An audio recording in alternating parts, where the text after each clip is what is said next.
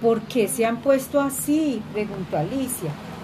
Los he estabulado para formar la tabla del 4, contestó la minovaca y de un disimulado hueco del arbusto mesa sacó dos saleros, uno grande y otro pequeño.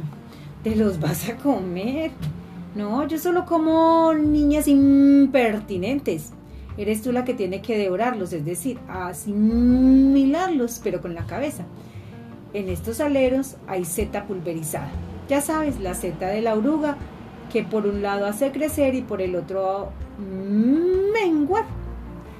En el salero grande están los polvos que hacen crecer y en el pequeño los que hacen menguar. Al revés, naturalmente. ¿Por qué naturalmente?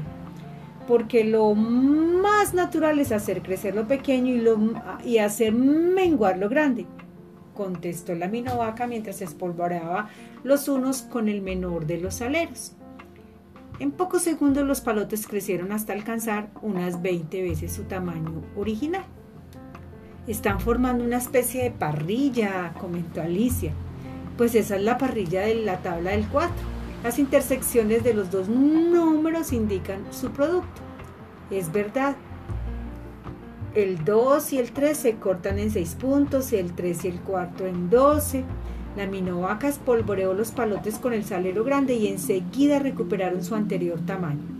Luego puso el reloj del conejo blanco sobre el tablero, dio un par de enérgicos toques de silbate y los unos regresaron ordenadamente a su lugar de la esfera.